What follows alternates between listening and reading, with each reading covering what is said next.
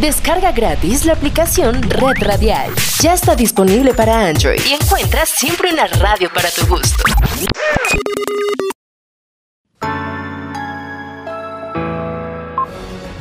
A continuación, Enlace Internacional, programa informativo transmitido en horario supervisado. Esta es una producción internacional de Red Radial.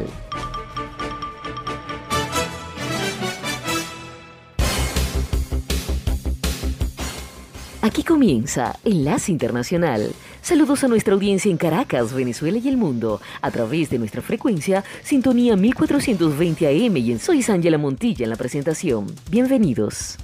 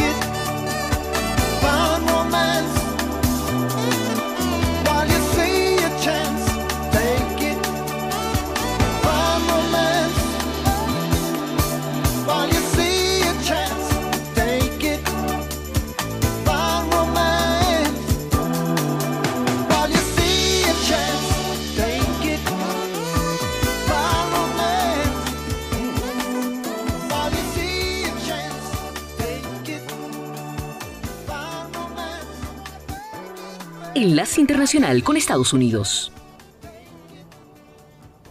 El Tribunal Supremo de Estados Unidos decidió el martes en la tarde mantener vigente de manera indefinida el título 42, una directiva que fue aplicada durante lo peor de la pandemia del COVID-19 que permite enviar hacia México a los migrantes que solicitan asilo en la frontera. En el fallo del martes, la Corte Suprema extendió una suspensión temporal que el presidente del Tribunal Supremo, John Roberts, emitió la semana pasada. Asimismo, se determinó que la Corte revisará de aquí a junio el asunto de si los estados tienen derecho a intervenir en la disputa jurídica en torno al título 42. Por otro lado, el presidente estadounidense Joe Biden y la primera dama Jill Biden abandonaron el martes el frío de Washington y pusieron rumbo a las cálidas Islas Vírgenes de Estados Unidos, donde celebrarán la llegada del nuevo año junto al resto de su familia. Biden y su esposa salieron de la Casa Blanca pasadas las seis horas horas de Washington y pasarán sus vacaciones de fin de año en St. Croix.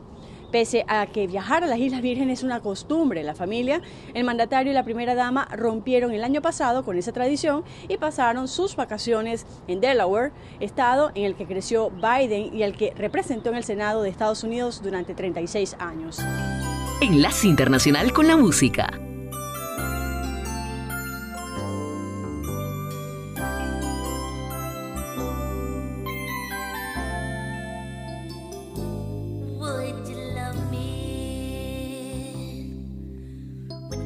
Ra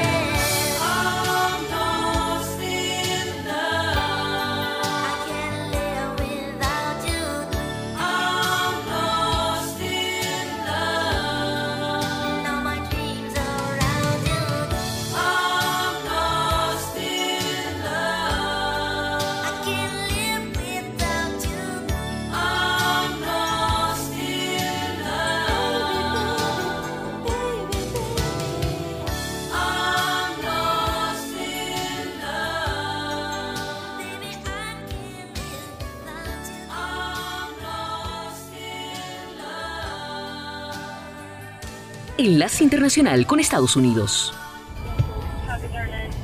Así son los patrullajes continuos en el estado de Nueva York. Los equipos de emergencia procuran rescatar a sobrevivientes en casas y carros cubiertos de nieve. La tormenta invernal del siglo, como ha sido catalogada por las autoridades de Nueva York, ha cubierto las calles con más de un metro de nieve en algunas ciudades. La gobernadora del estado informó este martes que las principales autopistas comenzarán a ser reabiertas, mientras el alcalde de la ciudad de Búfalo envió un mensaje de precaución. Sigue vigente una prohibición de viajar en Búfalo. Manténgase alejado de las carreteras para permitir que las cuadrillas limpien las calles y retiren los vehículos abandonados. El presidente Joe Biden declaró la emergencia en ese estado y autorizó movilizar recursos y equipos de socorro del gobierno federal.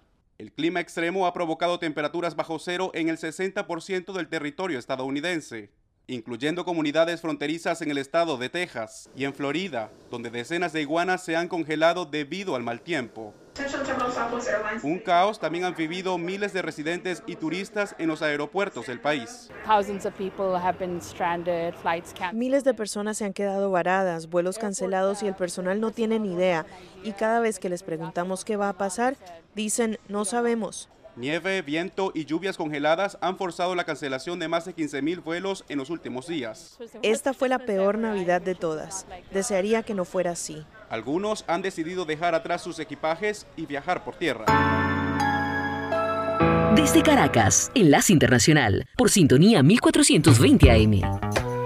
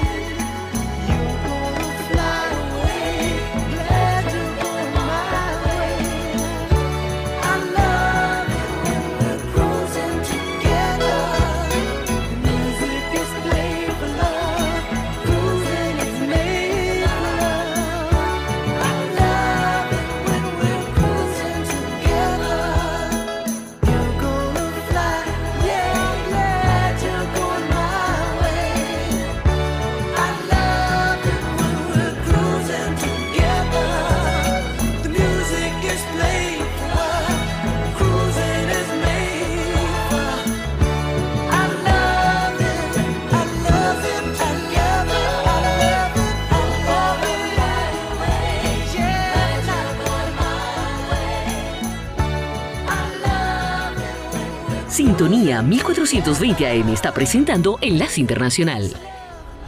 El gobierno ucraniano ha hecho un llamado al diálogo en medio del conflicto. La iniciativa tendría lugar en febrero, cuando se cumple un año de la guerra. El mediador sería el propio secretario general de la ONU, Antonio Guterres. Pero la propuesta ucraniana tiene una condición, que Rusia solo haga parte de la mesa si su gobierno es procesado por crímenes de guerra en un tribunal internacional.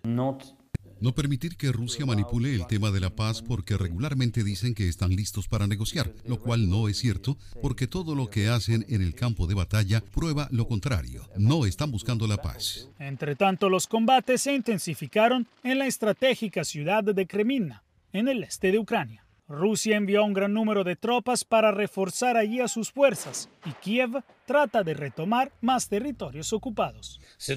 La situación allí es difícil y dolorosa. Los ocupantes están gastando todos los recursos disponibles y estos son recursos significativos para lograr al menos algún progreso. Según Zelensky, unas 9 millones de personas permanecen sin electricidad en diferentes regiones de Ucrania en medio del crudo invierno. Estados Unidos y sus aliados garantizaron ayuda para restablecer las líneas eléctricas. Apoyaremos a Ucrania todo el tiempo que sea necesario. Se avecina un duro invierno para los ucranianos y trabajaremos incansablemente con el G7 y otros socios para reparar, reemplazar y defender la infraestructura energética de Ucrania. Frente a los ataques ucranianos con drones en el propio territorio ruso, el Kremlin de nuevo amenazó con que Ucrania debe cumplir con las propuestas de Moscú con respecto a sus nuevos territorios, cuatro regiones ocupadas o el ejército ruso tomaría medidas. Para el final del año, Moscú anunció que Putin dialogará nuevamente con el presidente chino Xi Jinping. Desde Caracas, Enlace Internacional, por sintonía 1420 AM.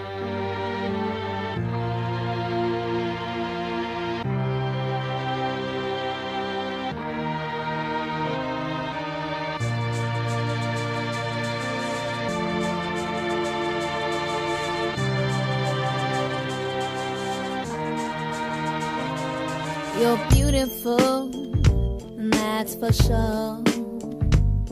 You'll never, ever fade. You're lovely, but it's not for sure. I won't ever change. And though my love is great.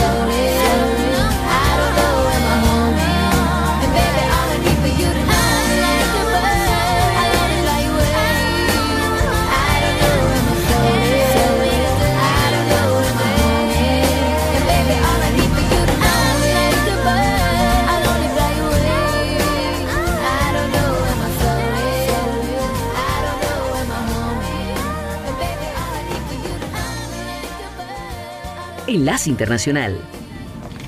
A partir del 8 de enero, China no exigirá que los viajeros que quieran ingresar al país realicen cuarentena, según informó la Comisión Nacional de Salud.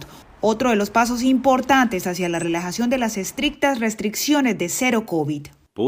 Ya no admitiremos medidas de cuarentena para el control de enfermedades infecciosas para viajeros o cargas entrantes. Admitiremos a pacientes infectados con COVID-19 de acuerdo con la clasificación y el nivel de infección y ajustaremos las políticas médicas en tiempo real. La política para llevar a cabo las pruebas de PCR se basarán en la voluntad de los viajeros. Los cambios han sido recibidos con beneplácito en el país luego de que las estrictas restricciones y el golpe a la economía china generaran recientemente en las calles la mayor muestra de descontento público hacia el presidente Xi Jinping. Cuando vi las noticias estaba a favor porque ahora los estudiantes del extranjero pueden volver a casa más rápido con sus familias. Cuando se anunció sentí que la epidemia finalmente había terminado. Los planes de viaje que hice hace tres años finalmente pueden convertirse en realidad. El manejo del COVID-19 pasará de categoría A a B menos estricta, según el gobierno chino, con medidas de prevención científicas y apropiadas que no afecten ni el intercambio de personas ni la economía global. Lo que se necesita ahora es una respuesta basada en la ciencia y un enfoque coordinado para garantizar el intercambio seguro de personas de todos los países, mantener la estabilidad de la cadena de suministro, de la cadena industrial global y promover la recuperación de la economía mundial. Beijing y Shanghái, que experimentan gélidas temperaturas, ya registran escasez de medicamentos para la gripe y un desborde en la demanda de hornos crematorios, ambos provocados por el aumento súbito de casos de COVID-19. Enlace Internacional con la Música.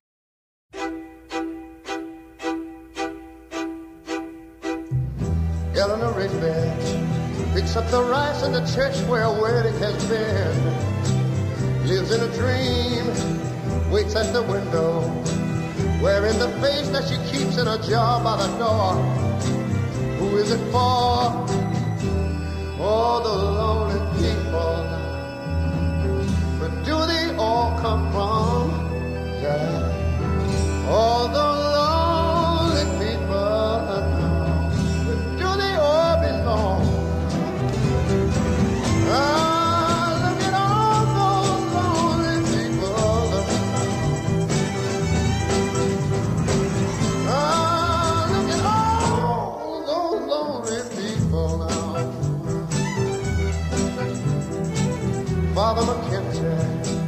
writing the words of a sermon that no one will hear.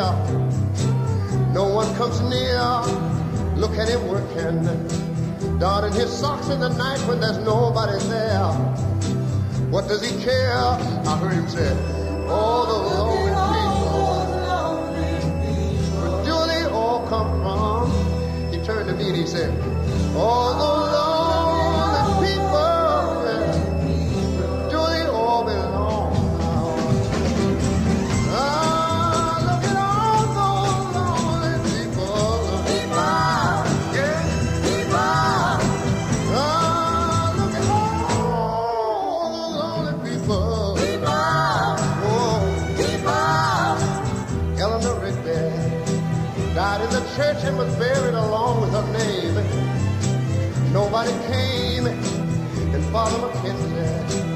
wiping the dirt from his hands as he walked from the grave. No one was saved, and he said, all those lonely people. Do they all come from? The man looked at me and he said, all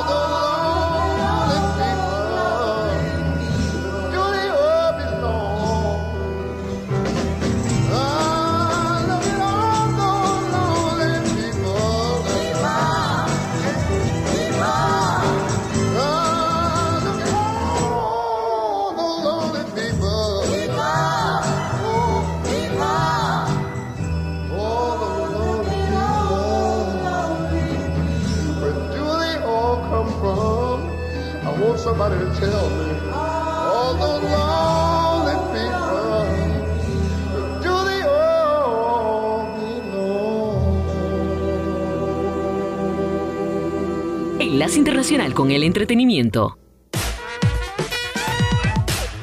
Estas son las informaciones del mundo del entretenimiento. Desde Washington le saluda Tony Cano. Avatar The Way of Water se colocó en la cima de la taquilla norteamericana por segundo fin de semana recaudando unos contundentes 56 millones de dólares, lo que indica que podría mantenerse estable hasta el año nuevo y cumplir las enormes expectativas que despertó su estreno.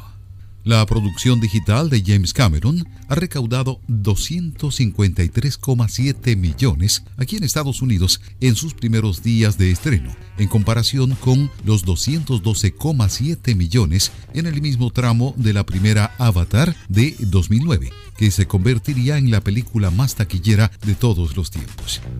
Y aunque las películas de Cameron, como la Avatar original y Titanic, han tendido a registrar buenos ingresos en taquilla, las secuelas suelen comenzar a lo grande y declinar rápidamente, lo que complica conjeturar dónde terminará la cinta. Su caída en taquilla en el segundo fin de semana, al compararse con los 134 millones que hizo en el primero, no fue precipitada dada la forma en que se desempeñaron los éxitos en sus estrenos. Destaca, por cierto, la agencia de noticias AP. Otra de las noticias que se ha destacado durante los últimos días de 2022 ocurrió en la sala de una corte cuyo ambiente se volvió caótico al término de un juicio cargado de tensiones. Un jurado en Los Ángeles encontró al rapero Tory Lanes culpable de tres delitos graves por haber baleado a la estrella Megan Thee Stallion en 2020. Debido a aquella agresión, la cantante de hip hop quedó herida con fragmentos de bala en un pie y ahora Lanes podría ser sentenciado a más de 20 años de cárcel.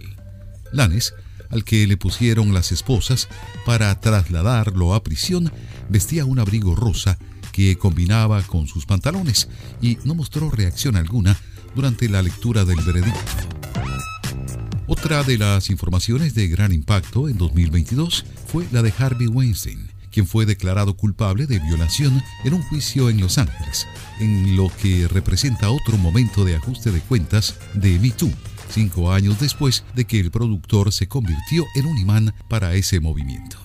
Después de deliberar durante nueve días a lo largo de más de dos semanas, el jurado integrado por ocho hombres y cuatro mujeres alcanzó un veredicto en el segundo juicio penal para el que fuera un influyente magnate de la industria cinematográfica de 70 años. Hasta aquí la información del mundo del entretenimiento. Desde la voz de América en Washington, Tony Cano.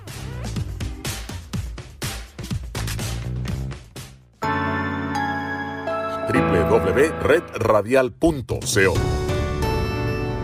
La voz de América presenta La guerra en Ucrania, un especial de fin de año.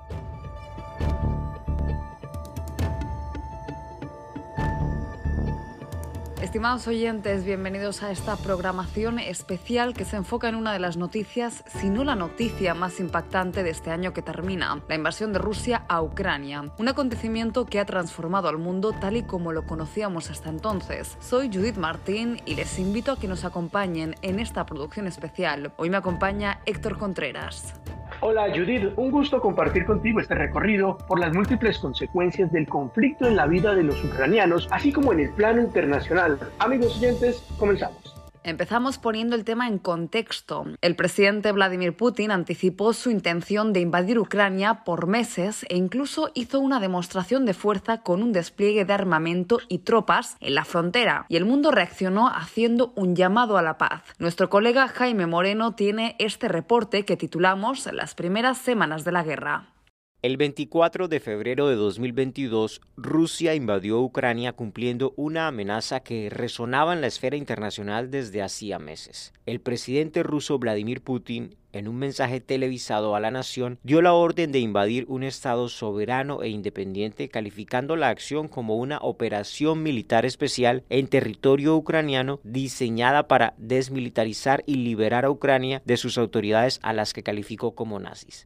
A partir de ese momento, el caos, el miedo, la destrucción y finalmente la oscuridad, de forma literal y metafórica, se instalaron en todos los rincones de Ucrania. Un país y un pueblo que desde hace más de 10 meses resiste la invasión con una actitud propia de una sociedad resiliente, acostumbrada a enfrentar desafíos y que, a pesar de la brutalidad del ejército de ocupación, se niega a claudicar y día tras día decide luchar. Sin embargo, y pese a los argumentos del Kremlin que tratan de justificar la invasión, el mundo respaldó a los ucranianos en una defensa de su territorio. En ese contexto, el presidente Volodymyr Zelensky se convirtió en el mejor referente de la resistencia y decidió quedarse en el país para encabezar la defensa junto con su pueblo, rechazando múltiples ofertas internacionales que le aseguraban una salida segura de Kiev y asumir las tareas de gobierno desde el extranjero. Esta mañana estamos solos defendiendo nuestro país como ayer. Las fuerzas más poderosas del mundo nos observan desde lejos. Las sanciones de ayer han logrado persuadir a Rusia. Vemos a nuestros cielos y sentimos en nuestro suelo que no son suficientes. Lejos de huir, el dignatario comenzó a informar diariamente a sus compatriotas a través de videotransmisiones desde la capital y todavía hoy continúa viajando por diferentes puntos de la geografía ucraniana para transmitir aliento y ánimo en las zonas más devastadas. De hecho, hace poco menos de un mes, la emblemática revista Time nombró al presidente ucraniano como personaje del año por su admirable coraje, tal y como narra la revista, la actitud del presidente frente a la invasión se ha propagado por todo el territorio ucraniano y aseguran que su éxito reside en el hecho de que el coraje es contagioso. Durante las primeras semanas de contienda se pudo ver a un Kremlin decidido y dispuesto a desintegrar Ucrania desde su corazón político. Intentó tomar el control militar de la capital y del gobierno. Sin embargo, un error de cálculo pudo jugarle una mala pasada según señalan expertos, en lo que algunos medios de Occidente calificaron como un fracaso militar histórico. Estados Unidos fue el aliado más firme. Desde el principio y hasta ahora y seguro en el futuro. El presidente Joe Biden en múltiples ocasiones brindó su total e incondicional apoyo al presidente Zelensky y al pueblo ucraniano. Con el fin de sostener a Ucrania mientras continúe luchando, estoy enviando al Congreso una solicitud de presupuesto suplementario. Mantendrá el flujo ininterrumpido de armas y municiones para los valientes combatientes ucranianos y continuará brindando asistencia humanitaria económica al pueblo ucraniano. Mientras tanto, el presidente Vladimir Putin aseguraba que no tuvo que reestructurar su plan, sino que la llamada operación militar avanzaba según lo establecido y se centró en liberar la histórica zona del Donbass compuesta por las regiones ucranianas de Donetsk y Luhansk al este del país. Allí la ciudad portuaria de Mariupol, a orillas del mar de Azov y ahora en manos del ejército invasor, se convirtió durante tres largos meses en el símbolo de la resistencia ucraniana a medida que sus residentes sobrevivían día tras día en condiciones de vida infrahumanas y asediados por el enemigo que quería apoderarse de esta urbe para crear un corredor hasta la península de Crimea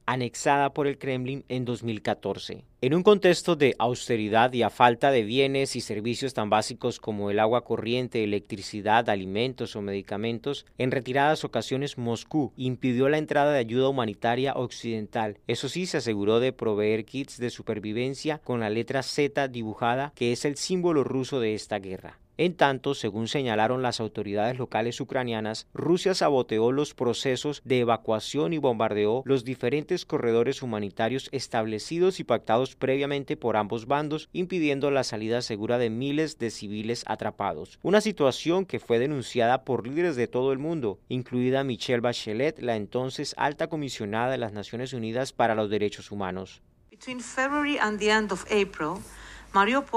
Entre febrero y finales de abril, Mariupol fue probablemente el lugar más mortífero de Ucrania. La intensidad y el alcance de las hostilidades, la destrucción y las muertes y lesiones sugieren que se han producido violaciones graves del derecho internacional humanitario y graves violaciones de los derechos humanos internacionales. Calculamos que hasta el 90% de los edificios residenciales han sido dañados o destruidos, así como el 60% de las casas particulares. Se estima que 350 mil personas se vieron obligadas a abandonar la ciudad. La situación humanitaria es devastadora y los civiles continúan siendo los más afectados por este conflicto. Desde Rusia negaron las acusaciones y aseguraron que las imágenes que llegaban desde Mariupol correspondían a un montaje articulado por el gobierno de Ucrania. Jaime Moreno, Voz de América, Washington. Gracias, Jaime. Y continuamos con este recorrido informativo. En este escenario, los ucranianos le demostraron al mundo que tenían suficiente valor para luchar, pero necesitaban los medios para hacerlo, y la respuesta fue contundente. Y Angélica Herrera tiene los detalles de estos acontecimientos en el reporte La resistencia y el apoyo a Ucrania. Ya han pasado casi 10 meses desde el inicio de la guerra y pese a los constantes embates, la resistencia del ejército ucraniano ha sorprendido a un Kremlin que, según señalan expertos militares, confiaba que su misión en Ucrania sería ágil y rápida. En este contexto, el apoyo externo ha sido un pilar básico para la administración Zelensky, que no ha tenido reparo en solicitar e incluso a veces exigir el apoyo de sus socios occidentales y una de sus últimas peticiones fue la protección del cielo ucraniano, para lo que solicitó sistemas de defensa antiaéreos. Cuanto más audaz y cruel se vuelve el terror ruso, más obvio resulta para el mundo que ayudar a Ucrania a proteger el cielo es una de las tareas humanitarias más importantes para la Europa de nuestro tiempo. Creo que vamos a hacer frente a esta tarea. Estoy agradecido a aquellos socios que ya han tomado la decisión de fortalecer dicho apoyo a nuestro país para obtener una defensa aérea efectiva. Fiel a su lucha, el dignatario ucraniano continúa participando en infinidad de foros, congresos y reuniones diplomáticas del más alto nivel con los principales líderes de Occidente para denunciar la realidad que sufre su país a medida que las tropas de Vladimir Putin continúan en su esfuerzo por conquistar la histórica región del Donbass y debilitar otras áreas del país. Incluso antes de que se produjeran los primeros bombardeos en territorio ucraniano, Estados Unidos se convirtió en un aliado esencial y en una figura clave para la resistencia ucraniana, tal y como señaló el presidente Zelensky, que en los últimos 10 meses se ha mostrado agradecido en más de una ocasión con la inmensa generosidad del gobierno de Joe Biden. Los suministros de armamento, de logística, de inteligencia y de ayuda humanitaria, entre otros, sin interceder directamente en el conflicto, han hecho posible que Ucrania conforme una sólida estructura defensiva capaz de desafiar al ejército ruso. Por su parte, Estados Unidos, a través del secretario estadounidense de Defensa, Lloyd Austin, reiteró su apoyo a la causa ucraniana, asegurando que brindarán su ayuda hasta que sea necesario y condenando las acciones del líder ruso. Las atrocidades de Rusia han unido todavía más a las naciones de buena voluntad que apoyan a Ucrania. Estamos aquí porque las reglas importan, porque los derechos importan y porque la soberanía importa. Y en los últimos días, Putin nos ha dado otro adelanto de un futuro en el que el apetito de autócratas agresivos pesa más que los derechos de estados pacíficos. Según apuntan los expertos, la ayuda externa ha sido un elemento determinante en este conflicto. La Voz de América tuvo la oportunidad de conversar con Ruth Ferrero, profesora de Ciencias Políticas de la Universidad Complutense de Madrid, que dijo, Sin este apoyo, la guerra no hubiera, no, no, hubiera durado, porque el desequilibrio en, tema, en cuestiones militares y de capacidades militares, mejor dicho, entre Rusia y, Ucrania es más que evidente. Por tanto, en los diez meses que, ha, que, está aguantando, que está aguantando Ucrania, lo está haciendo precisamente porque tiene acceso a esos recursos. Paralelamente, desde Bruselas, el bloque de la Unión Europea también manifestó su solidaridad y compromiso con la causa ucraniana y el rechazo a la invasión, imponiendo sanciones contra Rusia que buscan aislar al Kremlin de la comunidad internacional. Dentro de los países miembros, Polonia destaca por su inamovible fidelidad hacia Ucrania. Un día antes de que Moscú invadiera esa nación, el presidente polaco Andrzej Duda visitó Kiev y prometió que Polonia nunca dejaría sola a Ucrania. Después de que comenzara la guerra, Polonia dio la bienvenida a los ucranianos que huían de la guerra y los recibió como a huéspedes. Además, Polonia también ha jugado un papel crucial para facilitar la entrega de armas occidentales, sistemas y suministros humanitarios a Ucrania, y el mandatario Duda fue el primer líder extranjero en comparecer ante el Parlamento ucraniano desde que comenzó la guerra. Solo Ucrania tiene derecho a decidir su futuro. Solo Ucrania tiene derecho a decidir por sí mismo. El presidente Duda aprovechó también para cuestionar a sus colegas europeos y criticó a aquellos en Occidente que sugieren que Ucrania debería ceder ante algunas de las demandas del mandatario ruso, Vladimir Putin. El dignatario polaco fue el primero, pero poco a poco los líderes de Occidente se desprendieron del miedo y visitaron una región en guerra, y desde entonces por Kiev, la capital, y por varias regiones del país han pasado líderes de todos los rangos, desde la presidenta de la Comisión Europea, Ursula von der Leyen, el presidente francés Emmanuel Macron, la primera ministra de Dinamarca Mette Frederiksen o el presidente de España Pedro Sánchez y los secretarios de Estado y de Defensa de Estados Unidos Anthony Blinken y Lloyd Austin son solo algunos de los dignatarios que han manifestado su apoyo a la administración Zelensky y condenado la invasión de Rusia. Angélica Herrera, Voz de América, Washington. Gracias, Angélica Herrera. Escucha nuestro programa especial La guerra en Ucrania, una producción de La Voz de América en nuestra programación de fin de año. Una pausa y regresamos. La Voz de América te invita a ser parte de nuestra familia a través de las redes sociales. Encuentra en tu muro las últimas noticias de tu país en su conexión con Estados Unidos, la región y el mundo. Historias que empoderan las voces latinoamericanas de política, economía, salud, actualidad, balanceadas y precisas. Únete a un equipo de origen hispanoamericano que trabaja para conectarte con los tuyos. Síguenos en Facebook y conviértete en protagonista de una historia que tú mismo ayudarás a construir.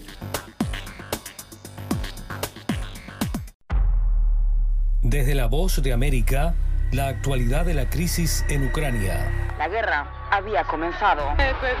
Sin duda todo esto nos afecta mucho, pero confío en la justicia de la causa ucraniana. Mientras la ofensiva militar rusa avanza sobre Ucrania. Una cobertura completa y análisis a diario. Todos sus habitantes quieren escapar cuanto antes. Salvador no escapará a los efectos. El ejército ucraniano dice que la cantidad de ataques de artillería en la... Haciéndose audible la invasión en Ucrania. Guatemala condenó enérgicamente la tensión que crece entre Ucrania y Rusia. Sintonícenos y síganos en las redes sociales como Voz de América.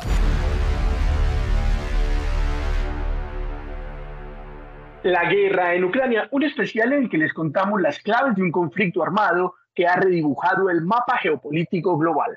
En el desarrollo de la invasión y para sorpresa del ejército de Vladimir Putin, pese a su intención de terminar con cualquier resquicio de resistencia en territorio ucraniano, se encontraron con hombres y mujeres dispuestos a morir por su país. Y nuestro colega Luis Alberto Facal nos resalta la actitud del pueblo ucraniano en su informe La crueldad de Rusia y la resistencia ucraniana. Líderes mundiales destacaron el valor del pueblo ucraniano en el desolador marco de una guerra que deja incalculables costos humanos para Ucrania, hasta el punto que ha obtenido el máximo reconocimiento de la Unión Europea. Hace apenas dos meses, la Eurocámara otorgó el premio Sájarov a la libertad de conciencia a lo que llamó el valiente pueblo ucraniano, representado por su presidente, sus líderes electos y la sociedad civil, aseguraron desde el bloque comunitario a través de la presidenta del Parlamento Europeo, Roberta Metsola.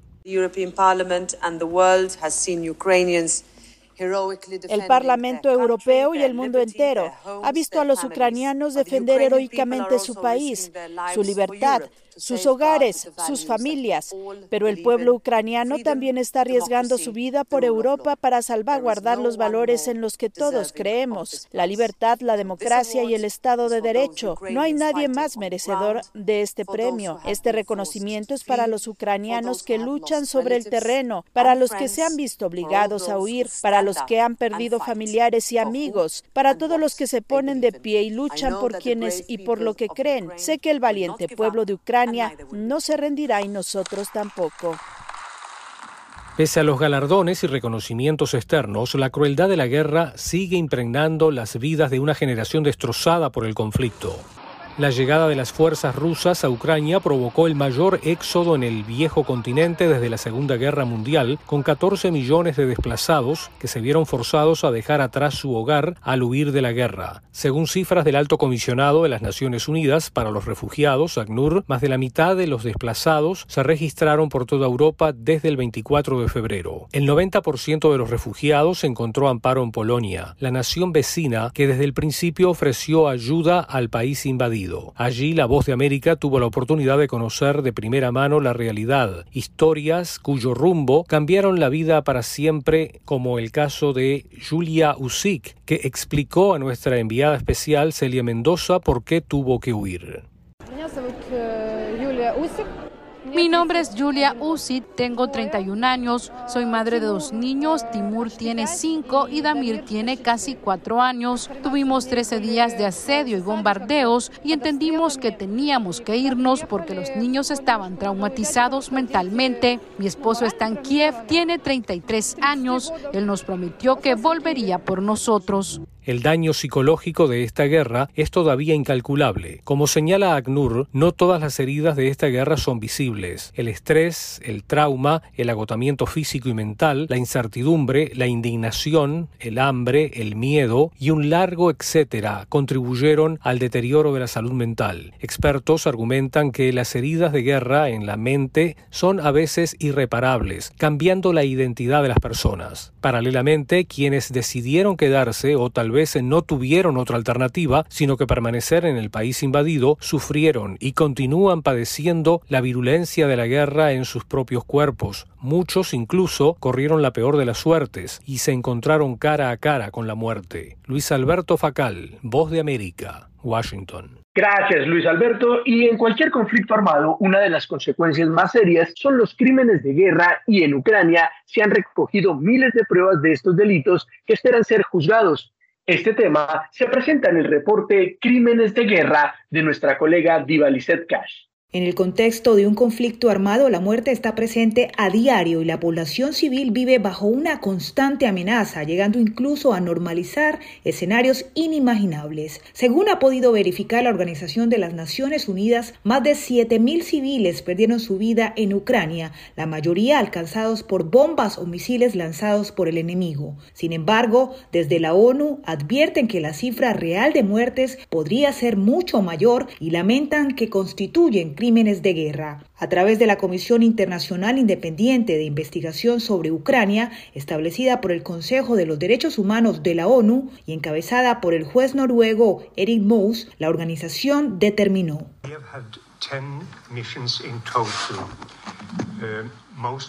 Hemos tenido 10 misiones en total. La mayoría de ellas han sido en Ucrania. Dos de ellas han sido de comisionados, las otras de investigadores. De las misiones en Ucrania llegamos a los resultados que se resumen en nuestro informe de la Asamblea General. Eso significa que encontramos crímenes de guerra con respecto a violaciones de la integridad personal, uso de armas explosivas, detenciones, violaciones sexuales, solo por mencionar la mayoría de ellos. En los últimos 10 meses, ciudades como Bucha o Irpin se convirtieron en símbolos de la barbarie desatada por el ejército de Vladimir Putin, cuando las imágenes de un reguero de cadáveres de civiles maniatados en las calles dieron la vuelta al mundo. Luego del repliegue de las fuerzas rusas, los vecinos sobrevivientes aseguraron haber sido testigos del horror, ejecuciones, violaciones en grupo y mutilaciones. La condena de la comunidad internacional no se hizo esperar y mandatarios de Occidente denunciaron lo sucedido. Entre ellos, el presidente Joe Biden fue tajante en su reacción. Recordarán que me criticaron por llamar a Putin un criminal de guerra. Bueno, la verdad es que vieron lo que sucedió en Bucha. Él es un criminal de guerra. Este tipo es brutal y lo que está sucediendo en Bucha es indignante y todos lo han visto. En tanto, desde Moscú rechazaron todas las acusaciones asegurando que se trata de un montaje escenificado por el gobierno de Volodymyr Zelensky con actores contratados. Sin embargo, las pruebas gráficas disponibles han podido ser verificadas por tercero y desmontan la versión de Rusia. Frente al cruce de acusaciones entre gobiernos, la labor de los periodistas ha sido imprescindible para poder verificar las pruebas gráficas, tal y como reconoció el presidente ucraniano Volodymyr Zelensky. Nos interesa que haya miles de periodistas allí, todos los posibles, que el mundo vea lo que ha hecho Rusia. Diva Lizette Cash, Voz de América, Washington, D.C. Era Diva Lizette Cash hablando sobre el tema de los crímenes de guerra. Hacemos una pausa y enseguida volvemos. No se alejen de nuestra sintonía.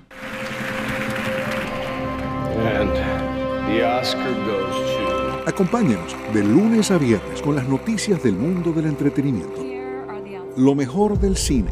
So, Skrulls are the bad guys. Los estrenos de Hollywood. I've never seen anything like this. Who am I? She's the last of her kind. So I'm 300 years old. A leader, you are.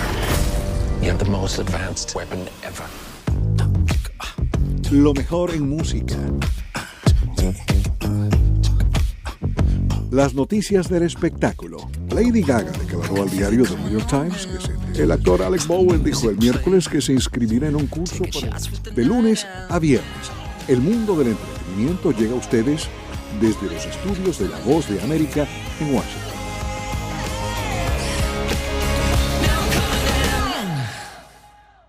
Seguimos hablando de la guerra en Ucrania y en medio de esta gran tensión, la llegada del invierno a Europa ha supuesto un duro revés para Ucrania a medida que la administración de Vladimir Putin continúa dañando la infraestructura energética del país.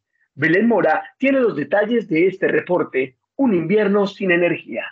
En los últimos meses, la estrategia rusa ha tomado un nuevo rumbo y a medida que se acercaba el invierno con temperaturas muy por debajo de los 0 grados centígrados, las tropas de Vladimir Putin golpearon la infraestructura eléctrica del país. El resultado, un país a oscuras, sin agua, sin electricidad y sin calefacción. Una combinación que puede llegar a ser mortal teniendo en cuenta las condiciones en las que miles de ucranianos se ven obligados a sobrevivir sin apenas recursos. El presidente Volodymyr Zelensky advirtió al respecto. El enemigo tiene muchas esperanzas de usar el invierno en nuestra contra para hacer que el invierno frío y las dificultades formen parte de este terror. Tenemos que hacer todo para sobrevivir este invierno, no importa lo duro que sea. Levántate y aguantaremos. Rusia todavía tiene misiles y una ventaja en artillería, sí, pero tenemos algo que los ocupantes no tienen y no tendrán. Protegemos nuestro hogar y eso nos da la mayor de las motivaciones. En tanto, el presidente ruso Vladimir Putin insinuó que Rusia continuará atacando la infraestructura energética de Ucrania y aseguró que es la respuesta a la explosión del puente de Crimea, símbolo del expansionismo ruso. Ante la deconstrucción y los escombros, Europa busca nuevas oportunidades en la reconstrucción. De este modo, líderes de Occidente se reunieron para abordar los desafíos del país invadido en una conferencia de expertos internacionales en la recuperación, reestructuración y modernización de Ucrania. Para mí, tres puntos son clave.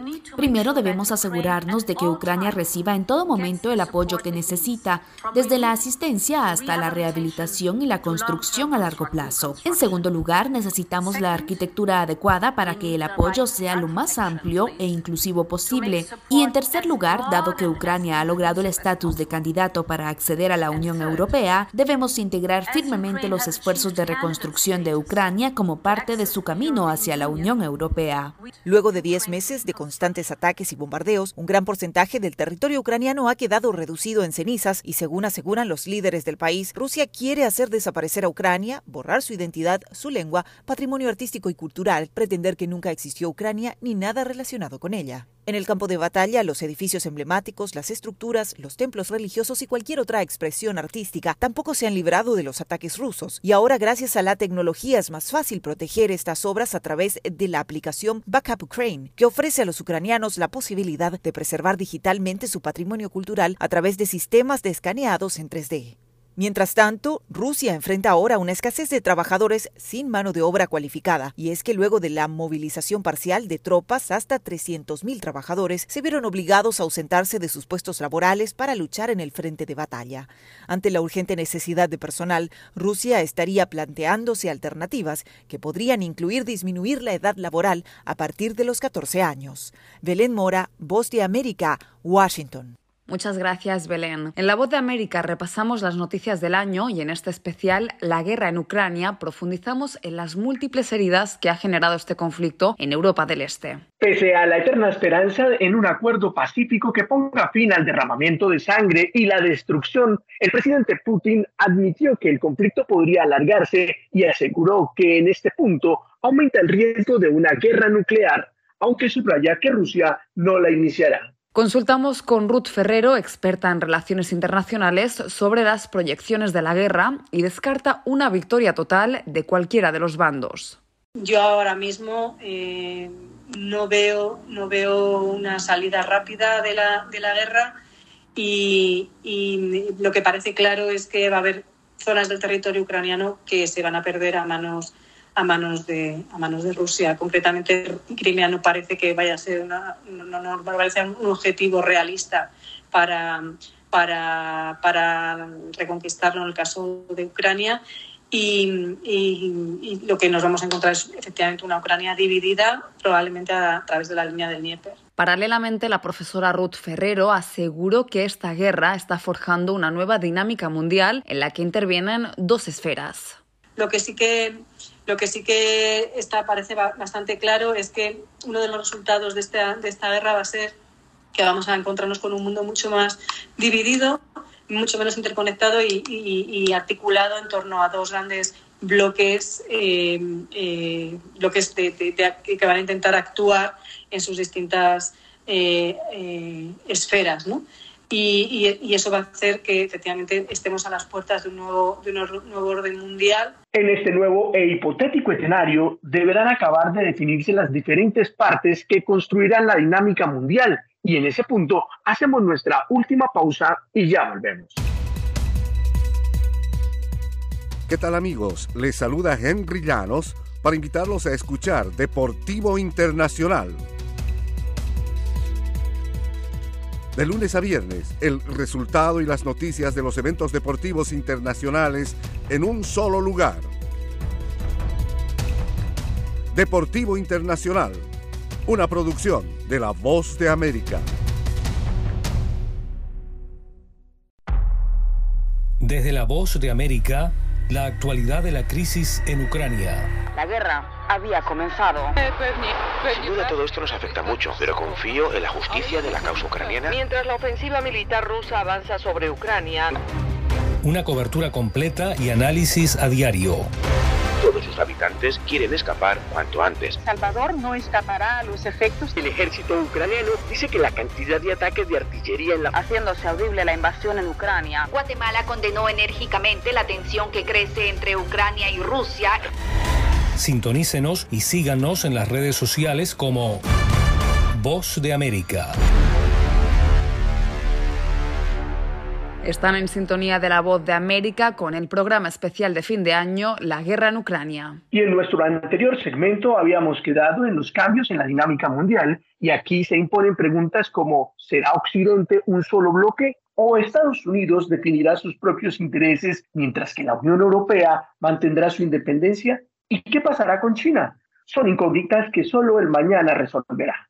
Sin embargo, en un futuro más cercano, la profesora Ferrero anticipa un paréntesis bélico motivado por las condiciones meteorológicas y el estado del terreno, además de la extenuación en la cadena de suministros de un bando y otro. Una pausa invernal que les permitirá cobrar fuerzas para, según estima esta experta, una nueva contraofensiva en la primavera de 2023. Y hasta aquí, estimados oyentes de La Voz de América, nuestro especial de fin de año, la guerra en Ucrania.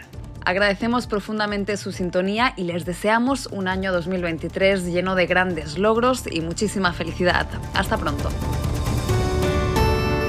Radio Sintonía 1420 AM y Red Radial presentaron Enlace Internacional. Regresaremos mañana con noticias, entrevistas y buena música. Enlace Internacional, síganos en Twitter con arroba cdncall y en internet www.redradial.com.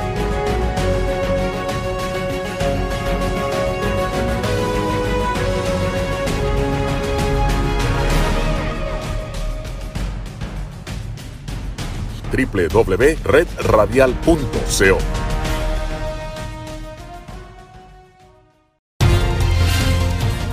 Ahora las noticias de Colombia y el mundo se encuentran en un solo sitio. www.cedncol.com. Somos cadena de noticias. Actualidad, entretenimiento, los deportes, análisis y comentarios, radio en vivo y bajo demanda. Somos cadena de noticias, tu punto de encuentro con las noticias www.cdncol.com.